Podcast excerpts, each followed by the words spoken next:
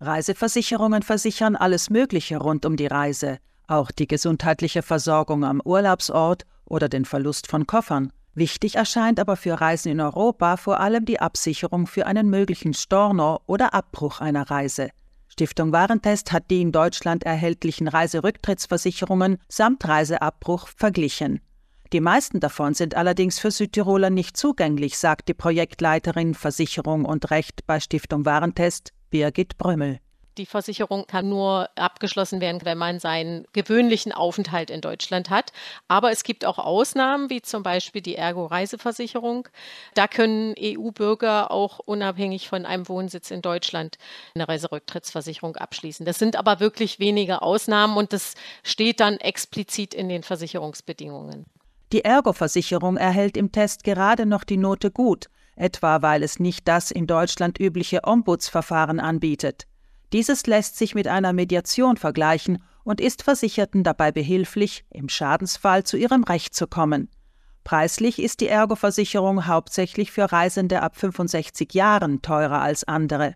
Der Testsieger Europe Assistance hat hingegen eine eigene italienische Niederlassung samt Webseite, auf der verschiedene Optionen verglichen werden können. Selbst die reine Reiserücktrittsversicherung ohne Reiseabbruch kostet hier aber deutlich mehr als auf der deutschen Webseite von Europe Assistance. Reisende sollten also mehrere Angebote vergleichen, bevor sie eine Polize abschließen. Auch ist zu überlegen, ob ein Jahresvertrag in Frage kommt oder nur eine Einzelreise versichert werden soll. Ein Jahresvertrag äh, lohnt sich also schon bei zwei Reisen im Jahr, die dann jeweils in der vereinbarten Höhe versichert sind. Und auch für eine Familie kann ein Jahresvertrag sinnvoll sein, weil auch Familienmitglieder versichert sind, die alleine reisen, dann eben auch jeweils bis zum vereinbarten Betrag. Und auch bei teuren Reisen, also so circa ab 3000 Euro aufwärts, ist ein Jahresvertrag häufig günstiger.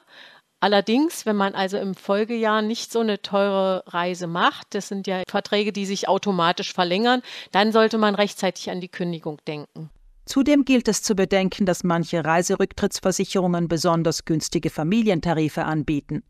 Versichert sind in der Regel Gründe, die mich selbst betreffen, einen meiner Mitreisenden oder engste nicht mitreisende Familienmitglieder und sogar das Haustier, sagt Brümmel.